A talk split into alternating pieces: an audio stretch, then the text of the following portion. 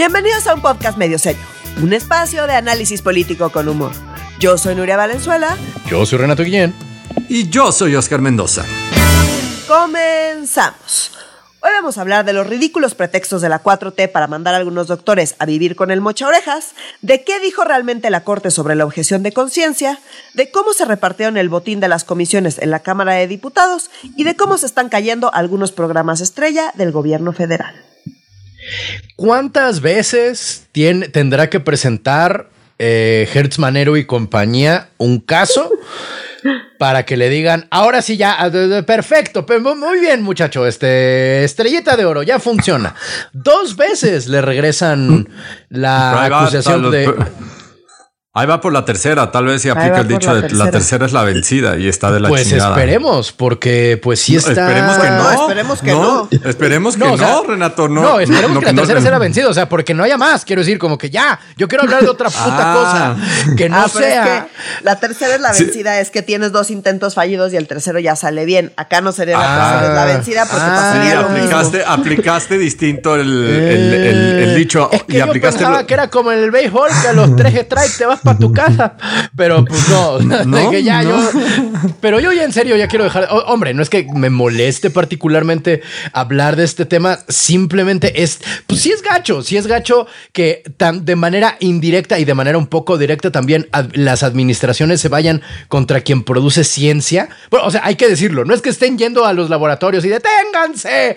El conocimiento es satánico. O sea, no es así lo que está pasando, no es una cacería de brujas, pero no está chido que un Estado y una administración, eh, eh, eh, cualquiera que ésta sea, tenga como un botín político antes que a Ovidio a administradores y, este, bueno, y también científicos de el CONACIT. ¿O a ustedes qué les parece, mi gente? Déjate Espera, espera, oírlo, Renato, Lozoya, estás diciendo, está- sí, sí, o Lozoya, sea, estás, sí, diciendo. Renato, que esta administración utiliza la impartición de justicia de manera facciosa y política. No ¿Es en importa cuándo escuches No. esto. sí, o sea, eso pero estoy eso diciendo. ya no no, existe, importa el sexenio. Renato. Claro que sí.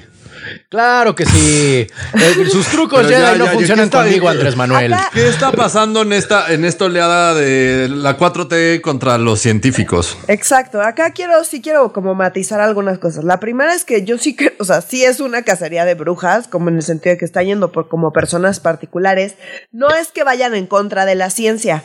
No es que Ajá. vayan en contra de todas las personas que hacen ciencia, van en contra de algunas personas que hacen ciencia, ¿por qué? Porque pues le caen mal a la 4T y le caen mal en particular a Gertz Manero. Exacto. Eh, yo no y sé si AMLO este también. bueno, ya AMLO, pero pues ese, le, le faltan Manero. Faltan a su li- falta aliar en su lista. La lista de AMLO es bastante más amplia, ¿no? La de. Gertz Manero es, es, es más- un poco más reducida. Gertz Sí, como que él odia a su, a, a su familia política y a los académicos, creo. Eso es justo lo que iba a decir, o sea, como que tiene dos casos que pues son muy parecidos en el sentido de que abierta y abiertamente está usando su eh, pues, su posición en la fiscalía como fiscal general de la República para pues irse en contra de sus enemigos, ya sea personales, o sea, como a sus familiares, ¿no? Que sabemos, ya lo habíamos mencionado acá, pero ahorita está súper mediático el asunto, voy a empezar por Sí. ese y me sigo con los académicos. Ajá, porque yo no sé si estas dos cosas juntas las aguante Gertz Manero. O sea, porque sí siento que es mucho y es demasiado descarado. No que a la 4T le importe ser descarada, pero, pero sí Ajá. esto como que sí tiene muy nombre y apellido de Gertz Manero. Entonces, uno es el caso de su hermano. Su hermano murió hace, hace algunos años y él acusó a su excuñada eh, de haber, de haber eh, cuidado mal, digamos, a su hermano y que lo mató. Aunque en realidad ahora sabemos, porque pues salió toda la familia, encarceló, digamos, no a la excuñada, que ya está muy grande como él, ya son unos viejitos, pero a su hija. Es decir, Ajá. a su sobrina. Entonces, los hijos de su sobrina están ahorita ya saliendo en todos los medios a pues exponer el caso y a decir, pues no mames, está mi mamá en la cárcel, porque pues este señor odiaba a mi abuela, y ya sabes, como que sale todo el chisme familiar en los noticieros, y bueno, pues fue a pues encarcelar a, pues como no se pudo con eh, la, la pareja de su hermano, pues se fue con la hija del hermano. O sea, Que Pues bueno. está cabrón. Entonces los están acusando de que, pues, de que no cuidaron bien al hermano y que por eso se murió. Aunque ya dijeron todos que, pues, en realidad el hermano murió eh, eh, cuando estaba bajo el cuidado, de hecho, de Gertz Manero. O sea, Gertz Manero les quita al hermano eh, no deja que, digamos, su pareja de toda la vida se despida de él, o, sea, eso es lo que dicen, digamos, los, los, nietos, eh, y se lleva al hermano y el hermano que ya estaba muy enfermo se muere bajo el cuidado de Gertz Manero sin haberse despedido de su familia. Y después mete a la cárcel a su sobrina, o sea, la hija de su hermano. Esto está cabrón, pero esto es más triste que lo que callamos las mujeres. O sea, esto parece una novela de la Rosa. el hermano yo, Federico, ¿no es cierto? Pero, pero para, para, seguir esto como de TV y Notas, tengo entendido que no son sus sobrinos sanguíneos, que eh, eh, o sea, como la, la, hija que está en la cárcel en realidad no es la hija del hermano difunto de Gertz Manero, sino era una hija que ya venía incluida en el matrimonio. Que de hecho, los hijos de ese ah, matrimonio no, son no son del hermano de Gertz Manero. Una cosa así también de chisme de lavadero. Pues mira, al final, yo que vengo de una familia de los tuyos, los nuestros y los, ya sabes, o sea, como que de, que vengan, pues al final lo dejas de ser familia porque pues compartes tus espacios y cariños, eh, intereses y cuidados y, o sea, como sabes. No, no, pero, pero, aclara, aclara, Nuria. ¿Tienes varios hermanos? Sí, tengo varios este, hermanos de diferentes eh, orígenes y combinaciones genéticas. Ah, ya. Órale, no, no, sí, es muy, es muy sorprendentemente prieto de tu parte, querida Nuria, como que pues como que tener hermanos por camadas. La gente sorprendentemente prieto, güey. No, pues no, hay muchas familias que son muy grandes, de hecho. Sí, no.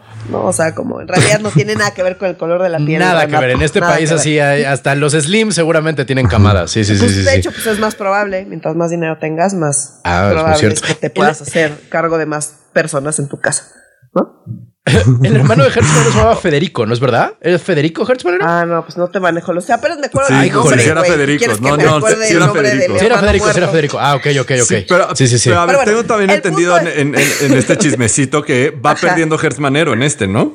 Sí, o sea, fue ganando hasta ahorita que ya lo empezaron a mediatizar. Entonces va perdiendo Gertz Manero mm. en este, o sea, porque ya les, les otorgaron un amparo que no lo habían mm. logrado y ahorita ya pues lograron el amparo y no, va perdiendo en este y va perdiendo con el CONACIT. Entonces yo no sé si como que pues, son muchas pérdidas para, para Gertz Manero y yo no sé si vaya a soportar. Entonces bueno, ya pasando del chisme familiar que está infame y que insisto, a, qué niveles tienes que llegar para meterte, o sea, para meter a la cárcel a una persona ya déjate si tu familia o tu sangre o tu sangre, que quería la, persona por la que se supone que estás luchando. Sí. O sea, no sé, como que me parece. Incluso. Ah, y en ese chismecito les quitó toda la herencia también. O sea, la, esposa de Federico tenía derecho a, una pensión es que tuvo que renunciar a su pensión. Como no estaban casados.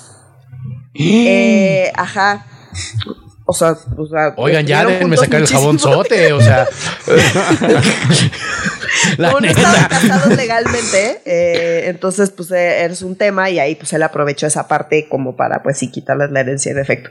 No, no, el chisme está así. Está, es una cosa terrible. De telenovela. lo, que, lo que callan los ricos, güey. O sea, sí es una cosa. los ricos también lloran. Sí, sí, sí, sí. La viuda de Federico Hertz Manero, nada más para detalles, se llama Laura Morán Servín y quien le está en la cárcel es su hija, Alejandra.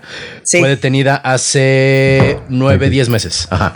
Ajá, exacto. Entonces, te digo, ahora sus hijos, o sea, los sobrinos, digamos, eh, pues andan saliendo en todos lados y andan haciendo un escándalo como para pues, denunciar este tema. Y pues está funcionando porque, insisto, ya les otorgaron un amparo. Entonces, bueno, ese es el caso personal de Gertz Manero.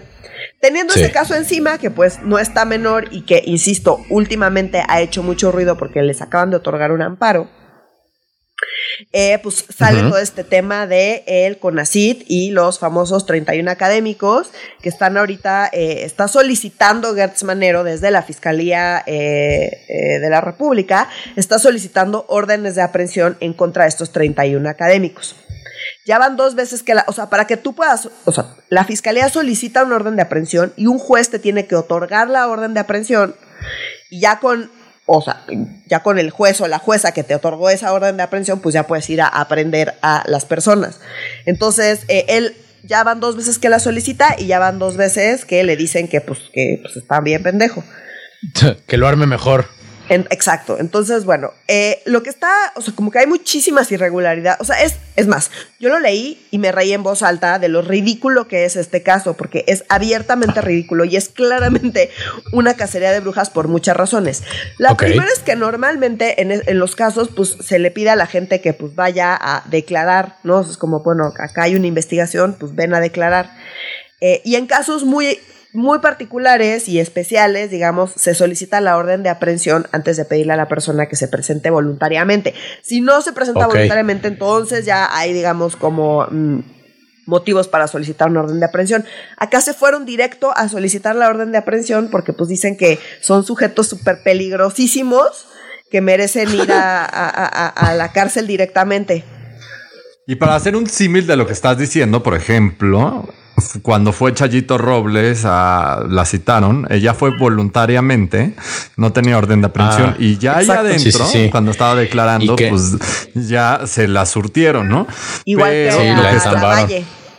Igual que al, al, ah, a la Valle, el queretano, el queretano. Y por eso Anaya está de prófugo de la justicia mexicana y está, está buscando caguamas en Atlanta o en Guatemala o en algún lugar. Ser el único Pero, pelirrojo en Atlanta está cabrón, güey. Sí. Y lo que está cabrón, o sea, que también lo que, que, tiene que ver con lo que está diciendo Nuria de que lo quieren llevar al, los quieren llevar al Moloya, es que le están imputando cargos de delincuencia organizada, lavado de dinero, peculado y uso ilegal de atribuciones y facultades. O sea, como ni los Oya le están imputando esto, güey. O sea, como los Oya el que traen en avión privado, este, le dicen, ay, ay, ay, ¿a quién más vas a imputar? Pero nada más quería hacer esas aclaraciones de, o sea, como a los narcotraficantes más cabrones de este país los acusas de delincuencia organizada, lavado de dinero y, a los corruptos que abiertamente se robaron dinero, se robaron muchísimos millones de Pemex, que todos lo sabemos. Eh, pues no los, o sea, como que les dan muchísimas más eh, flexibilidad y muchísimas más garantías que pues a 31 académicos que, a ver. ¿Sabes qué faltó poner en esta? Como eh, uso de armas exclusivas del ejército, que esa es la otra que siempre le ponen, a, le ponen cuando no encuentran nada. Es como plántale una K-47 y ya chingamos, güey. como esa es prisión preventiva oficiosa, ya chingamos, güey. O, o plántale unas grapas de cocaína, güey. O sea, pero siento que nada más faltó eso, güey. Cuando cambiaron, o sea, aquí es importante aclarar, cuando cambiaron eh, las definiciones de delincuencia organizada, lo mencionamos en este podcast. Ahora prácticamente cualquier cosa es delincuencia organizada. Bueno, pues están agarrando de ese cambio para pues decir, eh, y delincuencia organizada el tema es que es un delito grave o considerado grave, digamos, eso es un término coloquial. ¿Qué quiere decir grave? Que tiene prisión preventiva oficiosa. ¿Qué quiere decir la prisión preventiva mm. oficiosa? Que te meten a la cárcel antes de que termine tu juicio. Mientras están determinando si eres o no eres culpable, te meten a la cárcel porque pues el delito por el que te están acusando es grave. Eh, entonces, pues hay muchísima gente en la cárcel que pues no se ha probado que haya cometido ningún delito, pero pues como se le acusa por un delito grave, pues ahí andan en la cárcel. Y esto se la quieren aplicar a estos 31 académicos y están solicitando que los lleven a, al altiplano, güey. O sea, es como de, es un penal de máxima seguridad, güey. Sí, al Moloya, con el mencho. O sea, como de verdad no tiene ningún sentido lo que están diciendo, ningún sentido. Entonces, según eh, yo, quieren que hagan como un estudio antropológico del mencho, del mochorejas, este, de la no, O sea, como, a ver, el tema es, se creó una cosa que se llama Foro Consultivo Científico y Tecnológico AC, una asociación civil. Entonces ellos dicen una empresa privada. Bueno, una AC y una empresa privada son cosas distintas, es una asociación civil. O sea, ahí para empezar. Esta asociación civil está contemplada en la ley y pues operaron según lo que decía la ley desde hace un montón de tiempo. Desde el 2012. Desde el 2012 está operando. Entonces, a ver, la lógica es, eh, se supone, ¿no? De, de, esta AC, es que la gente que trabaja en CONACIT, eh, pues son burócratas. ¿no? Es gente que se dedica a, operar y se supone que el CONACIT está ahí para pues, fomentar la ciencia, la tecnología y la innovación en el país. No para hacer ciencia dentro del CONACIT, porque, pues, o sea, como literalmente son burócratas. Entonces le dan dinero a los académicos para que los académicos hagan la ciencia, la tecnología y la innovación. Y este pues es uno más de los mecanismos que tenían para hacer eso. hecho por quién? Por científicos. Entonces, claro, pues son las 31 personas que mencionan acá, pues son 31 personas que hacen ciencia, que de hecho hacen ciencia. No son burócratas en CONACIT, hacen ciencia en diferentes centros de investigación y universidades.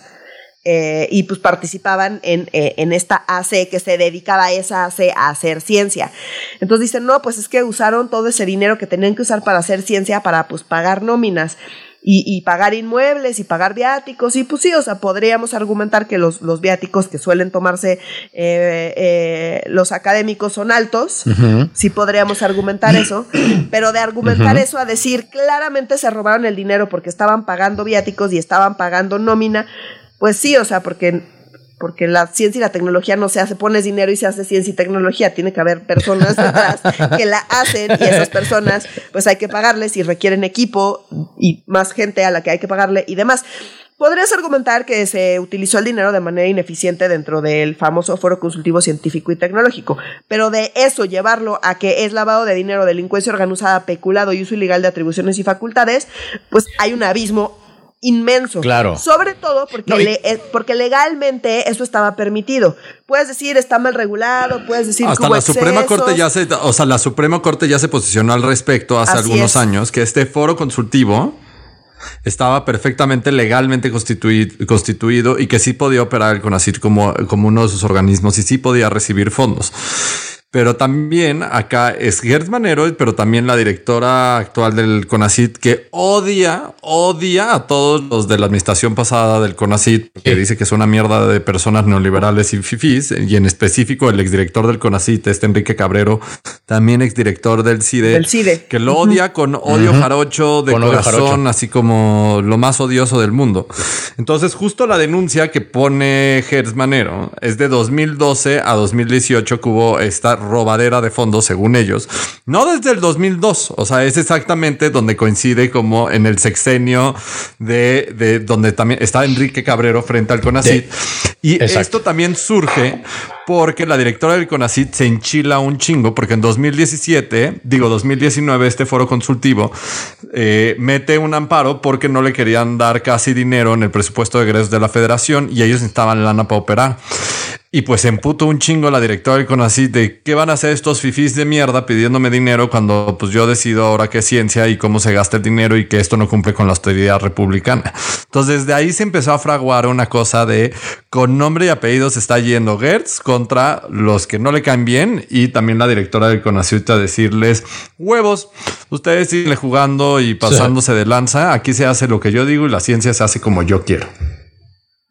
Exacto. Entonces, bueno, aquí ahí nada más les va como la justificación de la fiscalía. Entonces dice, de por qué eh, piden que se envíen directamente a la cárcel. O sea, insisto, esto es una locura y esto fue lo que me hizo reír. Dice, al tener las personas investigadas una capacidad económica obtenida de forma ilícita, que, o sea, ya dijeron que no fue ilícito, que puede ser cuestionable, puede ser ineficiente, puede no, pero ilícito no fue, podrían realizar actos de corrupción en algún centro con medidas de seguridad bajas o medias.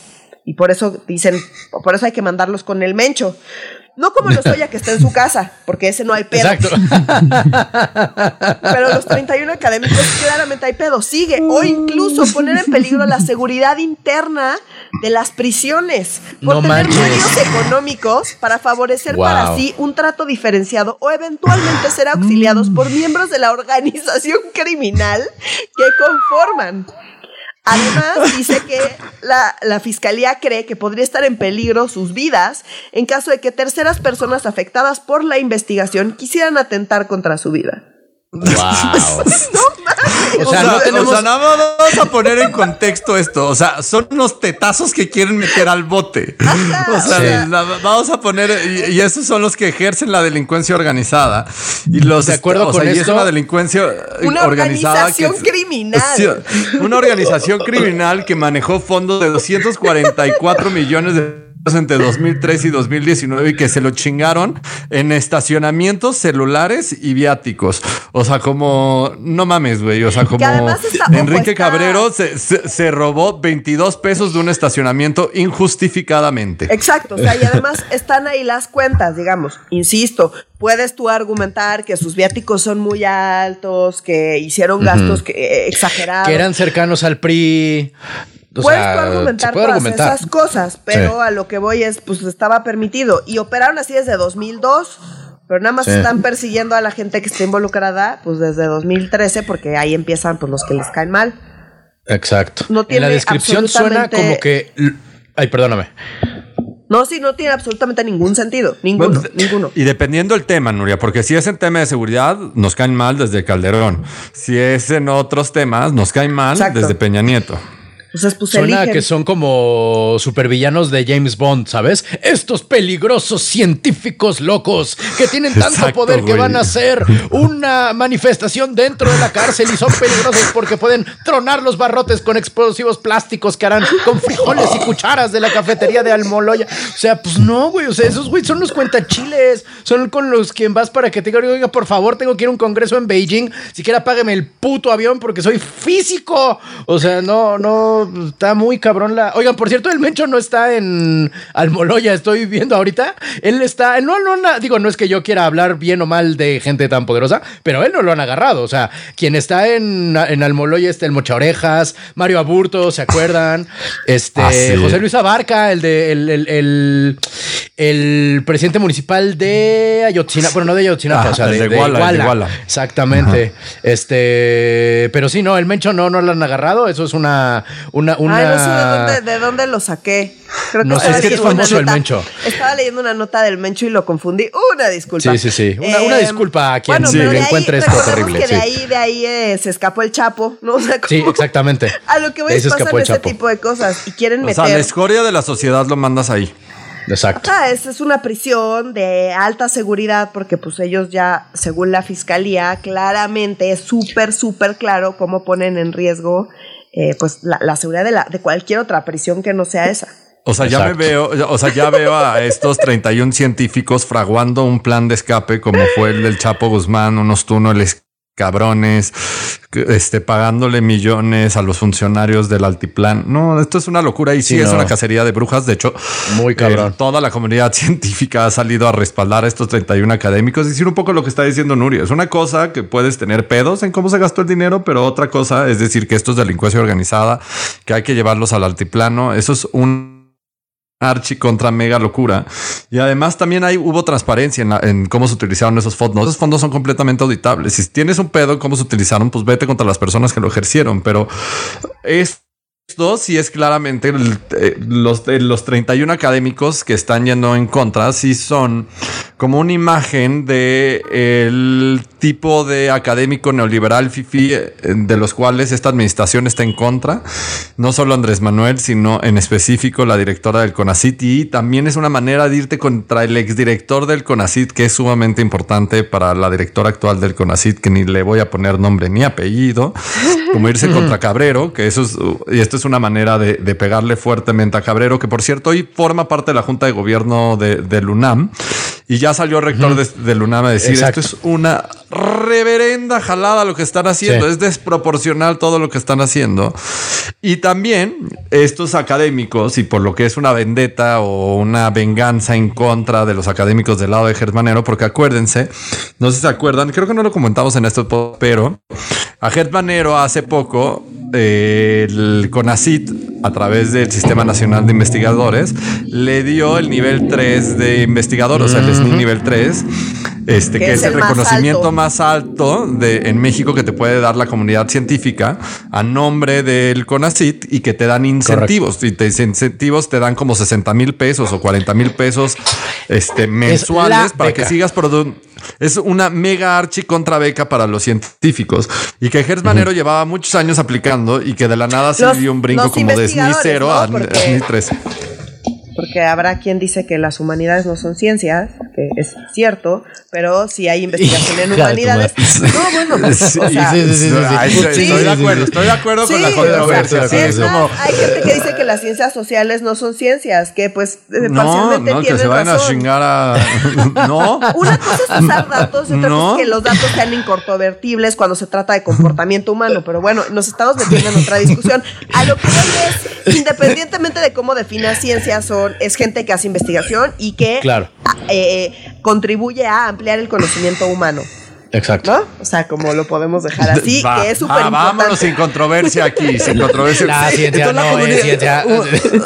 u- Una Esto parte sí de la ciencia, comunidad no científica y, y de estos 31 se pronunció en contra de no mames, ¿por qué chingados le dieron a Gertz Manero el SNI nivel 3 como el más alto reconocimiento de la comunidad no científica, los los, investigadores? Nada. Para tener Y a lo que dijo, 3, y a lo que dijo Gertz Manero es como, "Mm, mira, los voy a tratar como a mi cuñada y a mis sobrinos. A chingar a su No, no es lo mismo. O sea, literal, güey. No, en serio, güey. Y sí le sale bien al cabrón. O sea, como si logró meter a su sobrina al bote. O pues sea, como. sí, ya sé, pero pues ya le andan dando el amparo y, y luego... No, pe- pero imagínense, sí, sí sería un desmadre. Imagínense que por lo menos de estos 31, una muestra representativa, ¿qué les gusta? ¿Unos tres? ¿Unos 15? Bueno, ¿Qué les gusta? Unos En- tres, vamos a poner. así en Almoloya, o sea, que vayan al así, en el altiplano. altiplano. Y Puta, los no, Soya declarando así en su casita en Ixtapa o en las lomas. O sea, como, güey, O sea- se- estaría cabrón. O sea, como en términos de comunicación, yo creo Sí. que estaría muy cabrón, güey. Claro, en este país es más cabrón eh, que te caerle mal a alguien poderoso dentro de la 4T, ser eh, eh, Lozoya o el hijo, o cómo se llama, Ovidio, el narcotraficante. Pues, o sea, Sí, sí o- está muy, muy Ovidio cabrón. Y digo, y por eso es el colmo que pues. AMLO, AMLO obviamente sale a decir lo que dice siempre de pues el que nada debe, pues nada teme, pero pues ya sabemos que en Mm. la 4T no importa que debas si eres amigo de AMLO o de la 4T. Exacto. Exacto. Aunque no En la debas 4T si eres teme. enemigo, exacto, debes temer porque pues no importa si debes o no debes o que Eh. hayas hecho o no hayas hecho. O sea, si debes, te vuelves, te vuelves superdelegado. O sea, si eres amigo de AMLO y debes, ah, Sí, eres superdelegado. superdelegado, de cajón, de A cajón. huevo. Sí. No, eh, sí, sí está muy cabrón. O sea, el- o sea, como que hay muchísimos ejemplos de superdelegados, Ah, sí. super shadys. Claro. Y que después los quitan y después es como, ay, tomas tus contratos de cientos de millones de pesos. Somos amigos. El que nada debe, nada teme, para este y asterisco, ¿no? A menos que usted, en, en Ah. caso de que usted sea amigo de, de Andrés Manuel, no de, usted no debe ni teme. O en caso de que usted no sea ¿no? De Andrés Manuel, aunque nada debe, tema, ¿no? en caso de que Exacto. Mil asteriscos así de. Apliquen Ajá, restricciones. Correcto. Aplican restricciones. Aplican restricciones, exacto. Aplican Anuncios restricciones de la Go- 4T. Exacto, exacto. Anuncios de juego para chingar todos a su madre. Ok, muy bien. Oigan, hablando de que aplican restricciones, aplicaron restricciones en la, la, el matrimonio igualitario en, oiga usted, Querétaro. O sea, de No, todos quitaron restricciones. Quitaron, Quita- no, no, pero- quitaron restricciones. Ah, no, pero lo que yo iba a decir es que aplicaron restricciones porque el, el canal del Congreso local de Querétaro simplemente dejó de transmitir para, O sea, hay- para la aplicación de esta, para los votos de esto. O sea, no hay una en video ni en audio documentación de que esto ocurrió porque se apagaron las cámaras y luego cuando las volvieron a prender, ¿qué creen? Ya no se necesita un amparo para que dos hombres o dos mujeres se casen en Querétaro. Cuéntanos, querido Oscar, por favor. Está cabrón. es que sí estuvo muy interesante la discusión oculta de uno de los estados más conservadores del país, con mayoría panista dentro Panista. del Congreso, donde Pues decidieron que ya le- bastiones panistas le- que le quedan firmes Es- hoy. El último. Sí. Exacto, pero ya decidieron que a la chingada. Desde 2015 la Corte dijo que el matrimonio entre personas del mismo sexo es completamente legal y que se tiene que permitir y, que todas las constituciones locales de los estados deberían de homologar su legislación para permitirlo. Obviamente, no todos los estados le han hecho caso y eh, Querétaro se suma a esta oleada de estados que dicen como ya la chingada, o sea, como en vez de que se vayan a amparar para poderse casar, porque de todos modos se van a poder casar. Este, pues ya vamos a dejar y y que lo hagan de manera normal, que dos hombres se puedan casar o dos mujeres se puedan casar. Ya. O sea, como sin importar lo asquerosamente conservadores que somos, ya vamos a dejar que esto quede en constitución y que quede bien puesto y que y quede en ley. Se suma a ya Creta los 23 estados donde ya está permitido el matrimonio igualitario con, en términos de constitución. Falta todavía nueve estados donde sigue estar permitido porque se define matrimonio entre un hombre y una mujer y entonces tienes que ir a la corte al- a ampararte a los juzgados para poderte casar. Y que de cajón Y te queda pendiente todavía y que te lo dan y que ya es un machote. O sea, como el, pero es una mamada que tengas que acudir al poder judicial para poderte casar independientemente de que te guste, ¿no? Entonces, nada más para que nuestros queridos podescuchas sepan, donde todavía es ilegal, pero que se puede hacer es Durango, Estado de México, Guanajuato, Guerrero, Sonora, Tabasco, Tamaulipas, Veracruz y Zacatecas, a pesar que la Suprema Corte ya dijo vayan a chingar a su madre y se pueden casar hombres con hombres y mujeres con mujeres, les guste o no les guste. Un poco con como lo que sucedió hace dos semanas con el tema del aborto y el derecho a decidir de las mujeres, que la corte ya les dijo a eh, los 28 estados restantes, vayan a chingar a su madre, la mujer tiene derecho a decidir y si no la dejan, o sea, como tienen como lograr sus constituciones y si no, lo mismo, vengan a amparar las mujeres que quieran y rapidísimo les damos acá su amparo para que puedan, para que tengan el derecho a decidir y ustedes tomar las decisiones que se les antoje. Pero, pero mi estimado Oscar, ¿no hay un tema ahí también al respecto que se ha estado discutiendo en todas partes y que todo el mundo ha opinado sobre la objeción de conciencia? Y la corte se acaba de posicionar de eso y que también Nuria nos contó justo de eso. ¿Te acuerdan cuando le platicábamos hace dos semanas de, la objeción? No, no, o sea, como el, capítulo dos o tres tiene que ver con una objeción de conciencia, pero hace dos semanas. No lo escuchen. No lo escuchen, porque no éramos, no, no, no éramos, muy buenos. Jóvenes. Estábamos aprendiendo como chingados. Exactamente. O sea, teníamos un micrófono que era una pelota y los tres así pegados, como dame tu COVID. dame todo tu COVID. no, no existía el COVID, pero sí estaban los tres pegados a una pelotita. Estaba espantoso eso, pero muy gracioso. Pero no, eh, hace, hace un capítulo cuando hablamos del tema de la Suprema Corte en el tema del derecho a decidir en, materia de aborto, Nuria justo cerró la conversación diciendo como, y queda un tema pendiente que la Suprema Corte se va a posicionar, que tiene que ver con el tema de objeción de conciencia. Entonces aquí le cedo la palabra porque Nuria visionariamente traía este tema a la mesa. ¿Y qué pasó? O sea, porque a mí me han preguntado un chingo de esto de, ay, los doctores tienen todo el derecho a no ejercer el aborto a las mujeres porque católicos. Eh, de hecho, eso es cierto. Em, y eh, no, la corte es muy importante decirlo, eso no lo puso a discusión. entonces, a ver. ¿eh? Ajá. ¿El qué? No puso discusión. El, la objeción de conciencia. O sea, la objeción de conciencia. Ah, pues el derecho que tienen los. No es que la objeción de conciencia en sí misma sea un derecho, sino que es una expresión de otro derecho que es la libertad de conciencia y la oh. libertad de credo. Ok. Entonces, a ver, el aborto es una discusión que no se va a acabar nunca porque hay gente que inherentemente está convencida de que el aborto es un asesinato. Sí.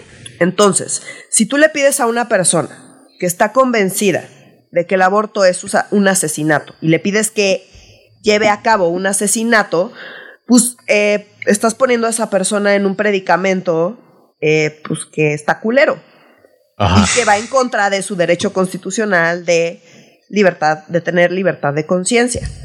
Ok. Entonces, ese derecho existe, es cierto, y la Corte ya dijo, ese, nadie, está, nadie está diciendo que eso no sea así. Y efectivamente, pues hay que garantizar eso. Ahora, ¿cuál es el problema?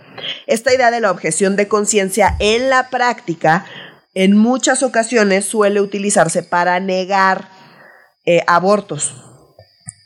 Mm. Argumentando que, es por objeción de conciencia. Entonces lo que dicen es... Y que se va a eh, seguir y que se va a utilizar más ahora que la Suprema Corte ya se procesionó en el tema del aborto. Exacto. En estados muy conservadores sí preocupa el tema de un chingo de doctores y enfermeras van a decir como ni madres. Exacto, sobre todo, eh, sobre todo en lugares donde, pues, como hay todavía muchísimo estigma y donde el aborto eh, es, es ilegal en el estado. Entonces, pues, una mm. manera de darle la vuelta a eso y, a y al amparo y no el amparo es decir, no, pues no, yo soy eh, objetora de conciencia y no puedo, no puedo llevar a cabo eso porque para mí pues, va en contra de mi religión. Entonces, pues si todo el mundo empieza a decir eso, pues estás violentando el derecho de las mujeres a decidir sobre su propio cuerpo, que como estableció la Corte hace ya, hace, eh, hace unas semanas, pues eh, también existe. Entonces, no es un dilema, o sea, el dilema no es o o, eh, o, derecho a decidir o objeción de conciencia. Ambos pueden convivir porque pues ambos son derechos. El tema es que, que, no, que no obstruya un derecho al otro derecho. Ese es el tema. Entonces lo que están diciendo es la objeción de conciencia existe porque pues libertad de conciencia, pero necesitan, eh, el Congreso necesita regularlo de tal manera que se garantice el derecho de las mujeres a decidir sobre su propio cuerpo y que no se utilice la objeción de conciencia como un pretexto en la práctica para eh, violentar el derecho de las mujeres a decidir sobre su propio cuerpo. Eso fue lo que dijo la Corte. La Corte dijo, es como toda la comunidad médica tiene el derecho a ejercer su derecho de objeción de conciencia. Nada más, Congreso, díganos cómo chingados pueden ejercer ese derecho. O sea, porque se puede sobreutilizar ese, eh, ese derecho con pretexto de no atender a las mujeres y para que no puedan ejercer su derecho a decidir sobre su propio cuerpo. O sea, nada más falta que nos digan los cómo, que, o sea, como que siento que un montón de gente se está confundiendo en qué chingado se posicionó la Suprema Corte. Y eso fue lo que dijo, o sea, la Corte dijo, ahorita como está muy vago, está, deja en incertidumbre tanto a los objetores de conciencia como mm. a las mujeres. Entonces no podemos hacer eso, necesita estar eso perfectamente bien regulado para garantizar que todos los centros de salud tengan personal médico no objetor que pueda llevar a cabo y que no estén violentando el derecho de las mujeres que tienen a decidir sobre su propio cuerpo sin a la vez violentar el derecho de conciencia de pues, las personas eh, pues, que ejercen la profesión de medicina, que también existe y, y, está en la Constitución, o sea, pues no. Y esto no deja en peligro como que se quede todo, porque cuando la en mi experiencia, cuando la Suprema Corte de Justicia le pide al, al, Poder Legislativo, oye, apúrate a hacer esto porque estás dejando en el limbo pasar lo que pasó con la mota en la Ley General de Salud. O sea, que se queda flotando años y años y años, y es de pues no hay legislatura al respecto. Es básicamente lo mismo, ¿verdad? Eh, no, el mismo porque aquí ya está el derecho. No, no, porque aquí ya existe el derecho reconocido a objeción de conciencia. ¿Se acuerdan? Ok. Que eso sucedió en 2018 y que por eso recordamos que fue de nuestros primeros podcasts. O sea, como al inicio de esta administración fue una de las discusiones que sí se otorgó y se reconoció ese derecho. La Suprema Corte no detiene ese de derecho. Ajá, en sí misma, insisto, no es un derecho, es una manifestación del derecho de libertad de conciencia. Es importante aclarar. Mm, no, no, es importante, sí, porque yo dije una cagada. Muchas gracias, compañera. además fue de las cosas con las que la Corte no estuvo de acuerdo con la eh, Comisión Nacional de Derechos Humanos. O sea, porque mandaron un montón de argumentos y la Corte dijo, no, no estamos de acuerdo. O sea, no estaban de acuerdo en casi nada, pero sí les dieron la inconstitucionalidad por esta razón que les digo, porque no, no hay claridad. Y lo juntamos también con tema de matrimonios igualitarios, porque también, o sea, la Suprema Corte ya le exigió a los estados que tengan todas sus constituciones homologadas y que se permitan los matrimonios igualitarios.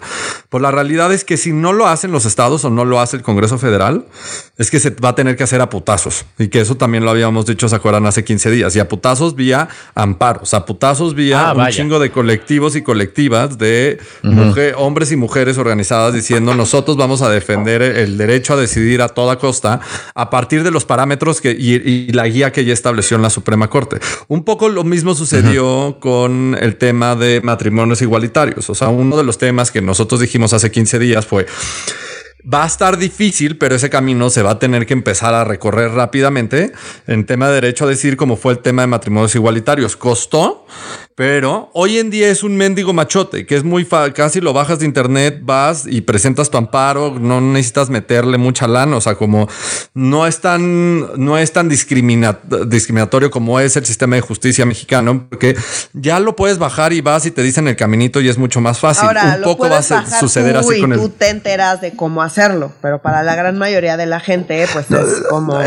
no, no, estoy de acuerdo, pero también hay un montonal de colectivos y colectivas que te lo hacen y te lo tramitan de manera gratuita. sí, sí, sí, sí. Y en todos los estados, la comunidad LGBT, hay, hay justo colectivas de, o sea, como que tienen como unos objetivos estos. O sea, como, por ejemplo, en el Estado de México, que vas, acudes con ellos y te lo tramitan y puedes dejar un donativo o un abrazo o un gracias. O sea, como lo mismo creo que va a empezar a suceder con el tema de derecho a decidir y con el tema de objeción de conciencia. Un poco a madrazos lo vamos a lograr, les guste o no les guste, a aquellos que están en contra de esto o que quieran sobreutilizar la objeción de conciencia como un pretexto para no llevar a cabo la ejercibilidad del derecho a decidir de las mujeres. Entonces, yo creo que queda un camino ya no tan largo, yo creo que es un camino corto a decidir y que que recorrer y que estamos mucho más cercanos que nunca a que esto sea una realidad y que se vuelva esto un mendigo machote sin importar que vivas en Jalisco, que vivas en Querétaro, que vivas en donde quieras. O sea, como se va a lograr de alguna u otra manera y creo que ya estamos, yo creo, yo le doy máximo 24 meses para que esto se vuelva una oleada así a lo grande como fue el tema de matrimonios igualitarios en su momento. Haga caso o no haga caso el Congreso Federal y los congresos locales de lo que exigió la Suprema Corte. Sí, ahora de ahí a que se vea ya claridad en que se practiquen los abortos a tiempo, en todos los casos, en eso, siento que van a ser más de 24 meses, pero sí, bueno, como... muy probablemente sí. No, no, pero, pero por lo menos el machote, por lo menos el machote y o sea, sí, sí, ahí vamos. Como el, caminito, el caminito legal administrativo, sí. Ahora, si te toma mucho tiempo, pues se te pasa, eh, digamos, la ventana de oportunidad ajá, para poder abortar, ¿no? Eso es algo que también ya habíamos comentado, porque pues sí, este caso en particular, pues sí es sensible a, eh, pues al tiempo y a las demoras, ¿no? Oigan, pero ustedes no sienten que en los últimos 21 días tenemos como una corte que se nos está yendo así a la progresividad. o sea, yo le estoy pasando bomba con, mm. o sea, como si el gobierno no quiere decidir sobre los derechos, pues a putazos, ¿Tú lo ves con sospecha, a ver, ¿tú por qué lo ves con sospecha, Nuria? Quiero entender, vamos a ver el sospechosismo de Nuria y cada quien diga su teoría conspiracionista. Yo lo veo, a ver, me parece que todas las últimas resoluciones, los argumentos que han dado y todo, estoy, estoy muy de acuerdo con ellos. Pero siento que, eh, que no sé qué se viene después y que esto lo están usando para compensar. O sea, yo siento que no me, no me voy a poner feliz porque ahí viene, ahí viene una resolución con la que voy a estar súper enojada, pero van a decir, ay, pues si te di tu aborto, ¿qué más te da? O sea, no sé, como que siento que... ¿Estas son las caricias antes de la nalgada? Temo, temo que ha habido muchas nalgadas también, o sea, como recordemos también lo que dice Nuria, o sea, como si nos han metido muchos putazos, pero a la vez hay otras cosas que nos han hecho sentir orgullosos de decir como, ay, tiene un poquito de independencia esa Suprema Corte y pues, después es como... O sea, sí, sí, estoy de acuerdo. Ojo, no estoy como demeritando los argumentos que han utilizado en las últimas semanas sobre estos temas. Eh, pero siento que también algo que quizá me preocupa un poco es que siento que la corte está más politizada que en otros momentos de este país. Eso es cierto. Eso es muy cierto. Y, dado eso, siento que esta postura como tan progre, eh, pues segura, o sea, me da la sospecha de que quieran compensar con otras posturas de, recordemos que hay muchísimas decisiones que están por tomar, de muchísimos temas referentes a eh, cosas muy controversiales, temas de la militarización, absolutamente mm. todas las cosas que están, que llegaron a la corte de que lo que quiere hacer la 4T, que todo el mundo dice que son inconstitucionales, en fin, o sea, hay muchísimas cosas súper politizadas que a mí me da sospecha que sienten que pues estos pueden ser como sus wins rápidos y tener cierto capital político para poder tomar eh, decisiones controversiales no tan progres sobre otros temas. Órale. Espero equivocarme, pero a mí ese es el miedo que me está dando. yo, yo tengo una hipótesis distinta. Yo, yo, tengo una hipótesis distinta. Coincido en un tema que dices, Nuria, sobre la Corte asumiendo una posición política, pero también siento que desde Morena están dejando pasar un chingo de cosas, decir como a estos temas no nos subamos, porque sí, no le habla a nuestro electorado, o sea, como todo el tema del aborto o todo el tema de objeción de conciencia y otros temas que se han discutido, es como puede ser que muy buena parte de nuestro electorado no está a favor, aunque nos definamos desde una agenda progresista o más de izquierda, pero al final en la narrativa más grande sí nos sirve. O sea, porque la gente no se va a acordar del tema de abortos y acaba siendo ya una cosa 100% ejercible el, el derecho uh, de las mujeres a decidir se va a decir que esto fue una batalla ganada desde la trinchera de las izquierdas. Poco se va a recordar que fue ganada desde la trinchera de la Suprema Corte. Va a ser más una narrativa de nosotros permitimos que este derecho se ejerciera y desde la izquierda se puede permitir. Entonces es como ni me afecta, ahorita no me afecta en realidad dentro de mi electorado y por lo tanto, como me puede servir a mi narrativa futura, no, no me, no, no, me afecta tanto. Por eso, sin justamente por eso importar que... Andrés Manuel esté en contra de esto. o sea, como Andrés Manuel es como déjalo pasar porque nos puede servir en la progresitud que debemos de vender en algún momento. Justamente por eso digo que la Corte lo está usando y se, se está yendo como hilo de media a un extremo súper progre porque puede porque en este caso mm. puede. Entonces está yendo lo más extremo de progresitud que puede, porque en este caso particular, justamente por las razones que dice Oscar, puede hacerlo. Y pues ahí se viene el backlash de, pues vete tú a saber qué tema, pero yo tengo mis sospechas de que en los temas que sí le importan a Andrés Manuel, y donde pues, agárrense, sí, agárrense porque, porque no van a ser tan progres.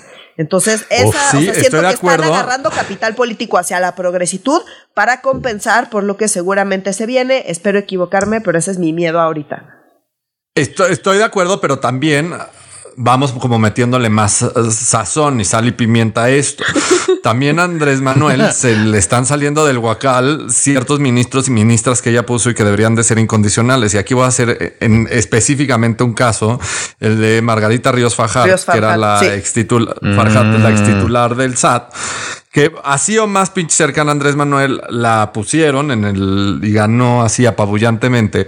Y Margarita Ríos Farjat acaba de sacar una sentencia que fue aprobada donde le tienen que regresar a la familia Azcárraga, los dueños de Televisa, una cantidad estúpida de dinero, o sea, como miles de millones de pesos, a lo cual Andrés Manuel está que se lo lleva a la chingada. O sea, como alguien, o sea, como desde la sala de alguien que él puso pudo permitir esto y más desde la ex titular del SAT, güey. O sea, como el proyecto de sentencia lo redactó la ponencia, o sea, la, ponencia, o sea, el equipo de Margarita Ríos Farjat y ella lo apoyó ese proyecto.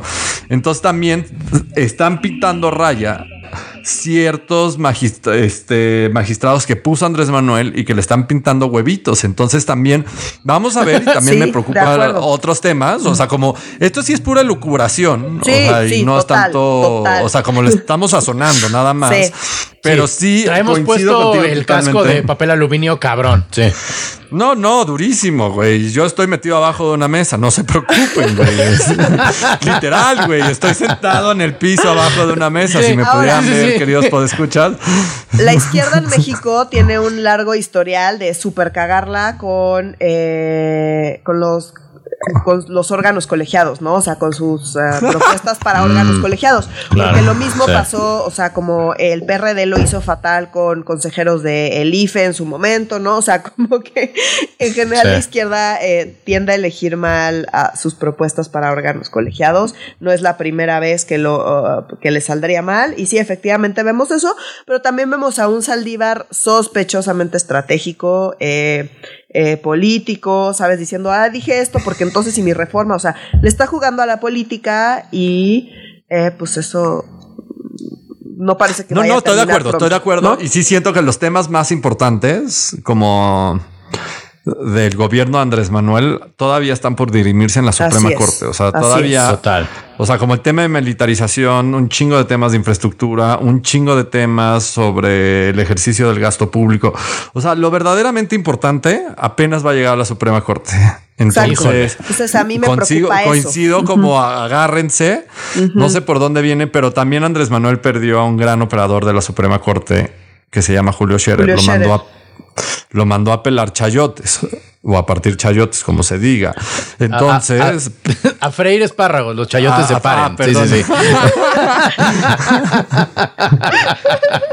Cuando algo es muy difícil, es parir chayotes. Casi, casi. son, verduras los dos, mira. No es comida, es lo que la comida come. Chinguen a su madre, son verdes. Uno, si fuera comida, no te espinaría el puto chayote. Si Diosito quisiera que te lo comieras, no, no te haría daño. Por eso se la pone a parir chayote Exacto. las imagínate, güey. Imagínate para un chayote. Con está cabrón. Si parir un ser humano está cabrón una cosa con espinas, no mames. Yo decía, por el tamaño del chayote. Pero no, también, también. Oye, oye, este, querido Oscar, pero ah, eh, eh, permíteme interrumpirte para que nos cuentes un tema que tu ñoñez es quien realmente domina y que nos encanta los, las profundidades a las que llegas, ¿no? Pero llegas a unas profundidades muy importantes respecto a las comisiones en diputados y cómo cómo se, se están repartiendo. O sea, esto es un pastel muy grande que nadie entendemos muy bien cuáles son los ingredientes, cómo se lo, se lo estuvieron pasando de uno a... O más bien, ¿quién se quedó con qué? En esta, cuando se rompe la piñata, ya ves que cada quien agarra el dulce que le toca. ¿Quién se quedó con qué dulce en, este, en esta rotura de piñata? Güey, acabas de hacer el cantinfleo más hermoso y sabroso. O sea, estoy hasta rojo, güey, de ver todo lo mucho que me estaba riendo. Pero suena sorprendido. No, o sea, más allá de la tetez legislativa, sí es importante lo que vamos a hablar. Pero ven que inició la legislatura ahora el primero de septiembre, o sea, como llegaron los nuevos diputados. Y pues parte de que lleguen los nuevos diputados es que se dividan las comisiones, o sea, los subgrupos de trabajo donde primero se discuten las iniciativas y ya después pasa a pleno donde están los 500. Entonces, en esta división de comisiones, que por ley, o sea, como la ley del Congreso y de la Cámara de Diputados, dice claramente que la repartición de las presidencias, vicepresidencias e integrantes de las comisiones tiene que ser un reflejo de cómo está la, cómo está dividido el pleno, o sea, como cuántos diputados tiene cada grupo parlamentario. O sea, en otras palabras, el PRD no puede tener chingos de convenciones porque tiene míseros 6, 5, 4, 3, 2, 1, 0 legisladores, ¿no? O sea, como, o sea, da exactamente lo mismo, o sea, porque tiene muy poquitos legisladores, ¿no? Entonces sí tiene que ser un reflejo de cómo está dividido, dividido el, el poder dentro de la Cámara de Diputados. Pero también los diputados tienen la facultad de decidir cuántas comisiones existen, ¿no? Entonces no se acuerdan al inicio de la legislatura pasada, en 2018, decían como, ay, hay muchísimas comisiones y que nos cuestan cientos de millones a los mexicanos, cosa que es totalmente cierto, cosa que es completamente cierto. Y, y nuestro máximo es la austeridad republicana, entonces cortaron algunas comisiones, no un chingo de comisiones. Y esta nueva legislatura, pues porque no le estaba conveniendo a Morena y a sus aliados, porque pues iban a perder muchas comisiones, específico Morena, pues porque tiene menos legisladores que en la pasada, o sea, como eh. sustancialmente menos legisladores porque perdió la mayoría calificada. Entonces lo que dijeron es como, a pesar de la austeridad republicana, crearon cinco nuevas comisiones. o sea, como siempre sí queremos más. Entonces, ahora, en vez de tener 46 eh, comisiones en la Cámara de Diputados, ahora en esta nueva legislatura crearon 50, o crearon 5 para tener 51 en total. Ah, vaya. Entonces son 51 comisiones que en realidad podrían ser 25 y jalar igual de mal, güey. O sea, como no se preocupen. y costarnos menos, porque cada comisión. o sea, como. O sea, cada comisión representa un costo para el erario público porque hay que darles oficinas, hay que darle equipo técnico. O sea, como cada comisión tiene un secretario técnico, tiene secretarias o secretarios, o sea, este, les tienes que dar dinero para café y galletitas, les tienes que dar dinero para su organización de eventos y les tienes que dar dinero para mm. cuántas Ay, le tienes que dar dinero efectivamente al presidente de la comisión o presidenta de la comisión para que lo ejerza discrecionalmente como se le hincha el huevo, ¿no? O, el ovario. Sí, sí es, corrupción, delincuencia es una mamada. Pero ya no voy a perder en esta ñoñez. Les voy a decir cómo queda. O sea, como Morena sí perdió comisiones importantes, PRI y el Verde, créanlo, ¿no?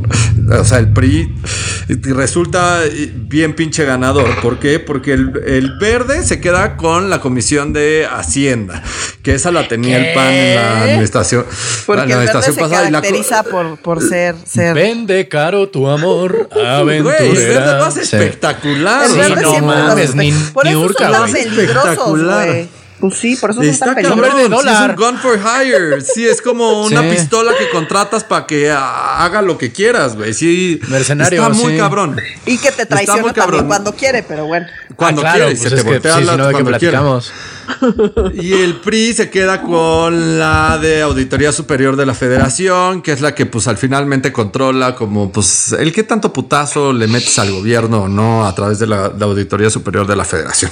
Pero bueno, ¿cómo queda? Morena se queda con 20 comisiones, el PAN con 12, el PRI con 7, PT con 4, el PT se quedó con unas bien importantes, por cierto, el Verde con 4, eh, Movimiento Ciudadano 2 y nuestro, no sé por qué no ha desaparecido PRD, también se queda con dos.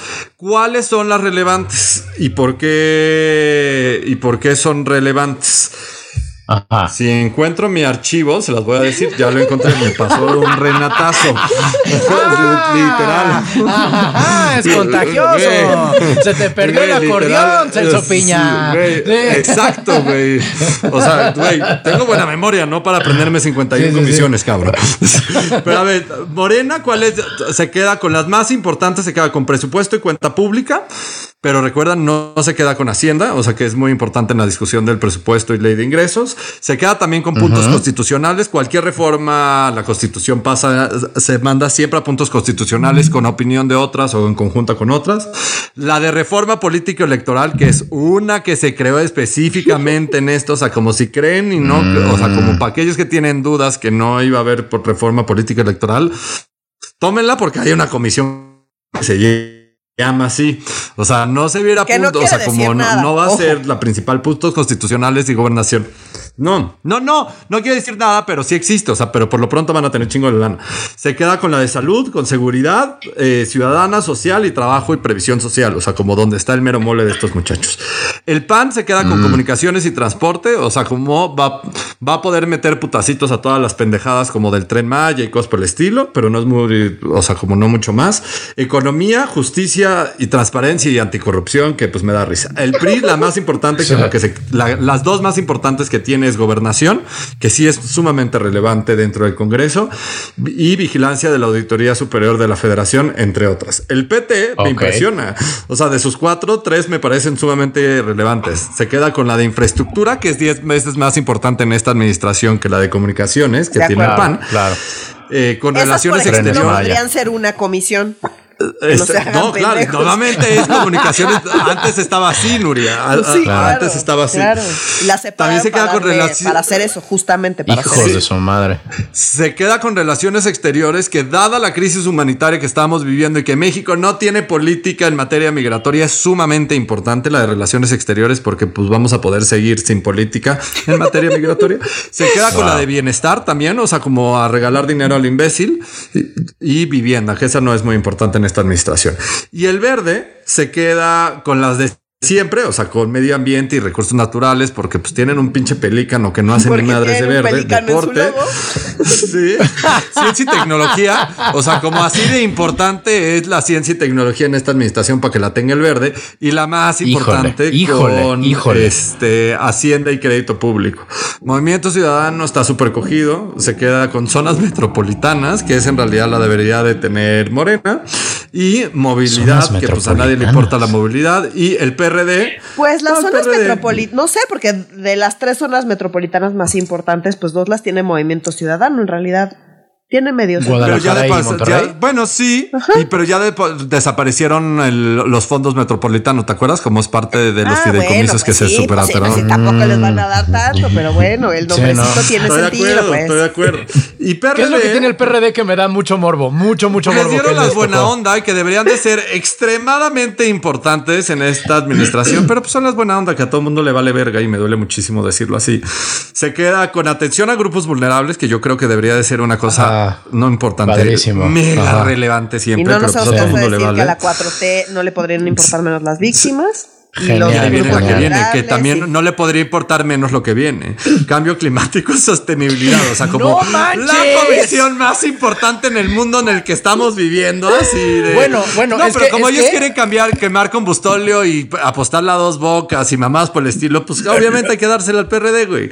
Mi teoría es que como el PRD está en peligro de extinción, como los osos polares tras el cambio climático, entonces por eso se lanzaron al PRD, porque van a entenderlo. Es como, como muy, muy, sí es muy ad hoc. Exacto, por empatía. Bueno, por lo menos cambio climático y sostenibilidad, exacto. Como se van a morir, como el planeta se va a morir, como el PRD, pues hay que dársela, ¿no? Pero por lo menos cambio climático y sostenibilidad no la tiene el verde, ¿no? O sea, como que ya sería doblemente vergonzoso. O sea, como. Pero por otro pues lado, lógico. O sea, como México es el único país del mundo donde decimos es que no, hombre, imagínate que le toca cambio climático al verde. Ahí sí valemos madre, güey. Como en ningún otro país del mundo se podría decir eso, carajo. Pues está muy igual no van a hacer nada, como, o sea, no van a hacer nada con muchas de estas comisiones y como pues, se repartieron nada más la lana y dividieron tareas que claramente podían estar en una sola comisión y las dividieron para pues hacer unas cosas en una y darle su dulcecito en otra, o sea, pues igual que siempre, pues no, no, Como no, la cuarta transformación, pues no, no, no, no queda Siempre es un juego muy divertido la, la, repartición de las comisiones. Nada más que este me pareció más descarado de lo que estoy acostumbrado y, es divertido. O sea, como, o sea, como les cuento este ping pong político, porque no papas. O sea, como aquí no va a jugar nadie más. O sea, es ping pong entre Pues, ah, ya, ping pong porque no hay papas, ya, claro, sí, perdón. O sea, como, pues, la comisión de las papas, ¿cuál es? el, el, diputado, el diputado Pringles y el diputado Barcel acá de no, compañero. Ok, Pero bueno, o sea, para que lo sepan, sí son relevantes las comisiones, o sea, como no nos hemos cansado de decirlo, pero, o sea, como quien queda al frente de las comisiones es quien nos vuelve relevante, o sea, como si cambio climático lo tiene el PRD, es que no es relevante si el medio ambiente lo tiene el verde, es que ya valió madres el medio ambiente. O sea, como. Qué espanto. que, siempre lo ha tenido y que pues siempre nunca ha sido, nunca ha sido prioridad. Y el PRI, en lo no mames. O sea, como que también lo dijimos desde que se formó la alianza PRI, PAN, PRD. O sea, el PRI la está jugando y haciendo lo que sabe hacer muy bien. Va a empezar a vender su amorcito y ya lo empezó a hacer y o está tan pinche esquinado que pues le toca, le toca para protegernos, güey. Sí, no, tontos no son. Querida Nuria, ya casi para despedirnos, cuéntanos por favor acerca de las auditorías que ha habido. A, bueno, es la Auditoría Superior de la Federación, ¿no es cierto? Pasando por el rasero a los programas estrella de Andrés Manuel López Obrador, específicamente eh, eh, Jóvenes Construyendo el Futuro y las tandas para el bienestar, si mal no recuerdo. Sí, así es. O sea, la Auditoría Superior de la Federación se dedica, pues, literalmente a auditar a la Federación. Superiormente. Entonces, eh, bueno, pues son los que justamente identifican, pues, dónde hay irregularidades en cuanto a, pues, básicamente al presupuesto, al ejercicio del presupuesto y a los resultados, ¿no? O sea, un poco la idea es, tú como gobierno dices, tengo este plan para gastar el dinero dinero público y espero estos resultados. Y pues si no sigues tu plan o no obtienes esos resultados, pues claramente hay problemas y a eso se mm. dedica la auditoría, digamos como con lupa a identificar esto. Entonces, dos de los programas estrella que claramente ya está, bueno, uno abiertamente ya murió, que es el de Tandas para el Bienestar. Eh, se supone que esto era el tema de los préstamos sin intereses a microempresarios. Y que se utilizaron un chingo durante la pandemia. O sea, como y en la crisis Exacto, o sea, pues no, regalaron dinero, no midieron nada, no tenían ningún tipo de regla real para pues ver que pues, rindiera frutos y tuviera algún efecto eh, efectivamente en la productividad y en la supervivencia de las, de las microempresas. Entonces, para eh, 2022 se está planteando que no tenga presupuesto, es un programa que no va a tener presupuesto. Entonces, bueno, ese ya abiertamente ya lo mataron. Y el otro, que está muy controversial y que está recibiendo muchísimos embates y que es problemático porque AMLO lo sigue, no es más, no nada más lo presume, le recomienda a todos los países del mundo que eh, lo repliquen en sus países. Ah, padre, a lo muy bien. La auditoría dice, uh, no sé, no sé, amigos, no sé. Este, esto de no pintarse el pelo es bien chingón, ¿no? Todo el mundo como de Looney Tunes, güey. Sí, siento, o sea, como esto se podría musicalizar con una música de Looney Tunes muy fácil. ah, no, porque paga derechos. la idea de Jóvenes Construyendo el Futuro era eh, ayudar a los jóvenes a adquirir experiencia laboral y eh, a conseguir un trabajo, ¿no? Eh, entonces, bueno, según la auditoría, el programa, en el programa participaron un millón ciento veinte mil jóvenes como pues aprendices, que la idea de que sean aprendices es que adquieran experiencia y después que los contraten. Pero de este millón ciento veinte mil jóvenes que participaron, solamente nueve mil fueron contratados. ¿Qué? No solamente eso, sino que de los 322 mil becarios que, eh, pues que, eh, que, trabajaron, digamos, como becarios en el gobierno, eh, pues ninguno fue contratado porque austeridad. Básicamente es un esquema de explotación laboral para jóvenes. Órale. Ajá. Mira, pregúntale a los egipcios si la esclavitud no da resultados notorios. o sea, tres piramidotas y todo lo que tienes que hacer es no pagarle a la banda. Cámara.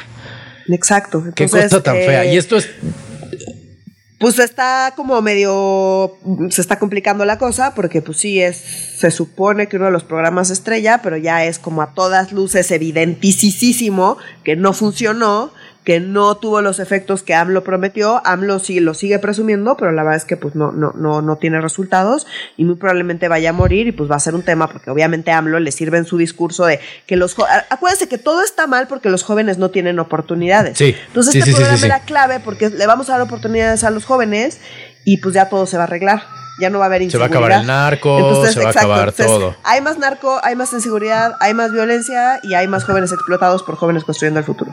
Eso es lo, o sea, no. Eso es el Qué resultado. bonitos resultados de la 4T, mi gente. Sin duda. Primero los pobres, miren, en efecto, o sea, pero los primeros en ser pasados por la guillotina de la explotación, caramba. Pero bueno, en fin, híjole, eh, me encantaría decir que esto me sorprende, pero la verdad es que no tanto. O sea, no, no, no puedo decir que esto sea algo inesperado en el radar. Pues bueno, mi gente, hemos agotado los temas de la semana, menos que ustedes quieran agregar algo de este espinoso tema de los jóvenes construyendo el futuro. No, ¿verdad? Nosotros ya no estamos para becar, ya no estamos para andar regalando nuestra chamba, al menos no por una promesa de oportunidad, como si regalamos la chamba es porque nos engañaron los hijos de paga, mi hijo de tu puta. No, no. Este, No, pues, porque perdón, es que me deben dinero, pero sí, no, porque queremos o porque nos vieron la cara, pero sí, a mí me deben bastante dinero. Pero bueno, este, sin más por el momento, mi querida audiencia, muchas gracias por habernos seguido en una emisión más de un podcast medio serio. Por favor, eh, manténganse con nosotros y entre ustedes en nuestras redes sociales que son. En Facebook estamos como Facebook Diagonal Medio Serio MX. En Instagram estamos como arroba medio serio. Eh, aquí nada más quiero decir una disculpa porque la semana pasada nos tomamos el puente y no les avisamos. Y no avisamos, sí, porque- Eh, hasta después. Eh, Sí. Gracias por todas las personas que preguntaron. Aquí estamos Todo de bien. regreso. Todo Sí. bien, todo bien. Eh, también Somos muy rapidísimo- profesionales. Exacto. un comercial rapidísimo. La semana pasada salió un nuevo episodio de mi otro podcast de temas de género que se llama Zona de Construcción para que le echen un ojo. Para las personas que han preguntado también, estamos cada 15 días sacando un nuevo episodio. Entonces, bueno, para que le Y echen está ojo. bien chido. Gracias.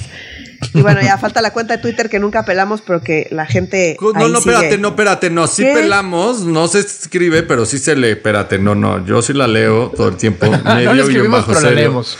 Ah, Ajá, ok. Ah, ok. ajá, no, no, no, no, a mí no me van a levantar falsos, no, no.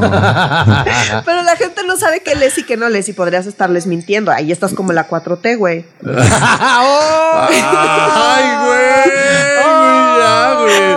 Tiro Fuertes declaraciones. Sí, güey. Oye, Así abajo el cinturón es eso, ¿qué no sabes? O sea, como si me sentía así como que me dieron en la espinilla, así, ¡tómala! Bueno, pero ya da la cuenta de Twitter.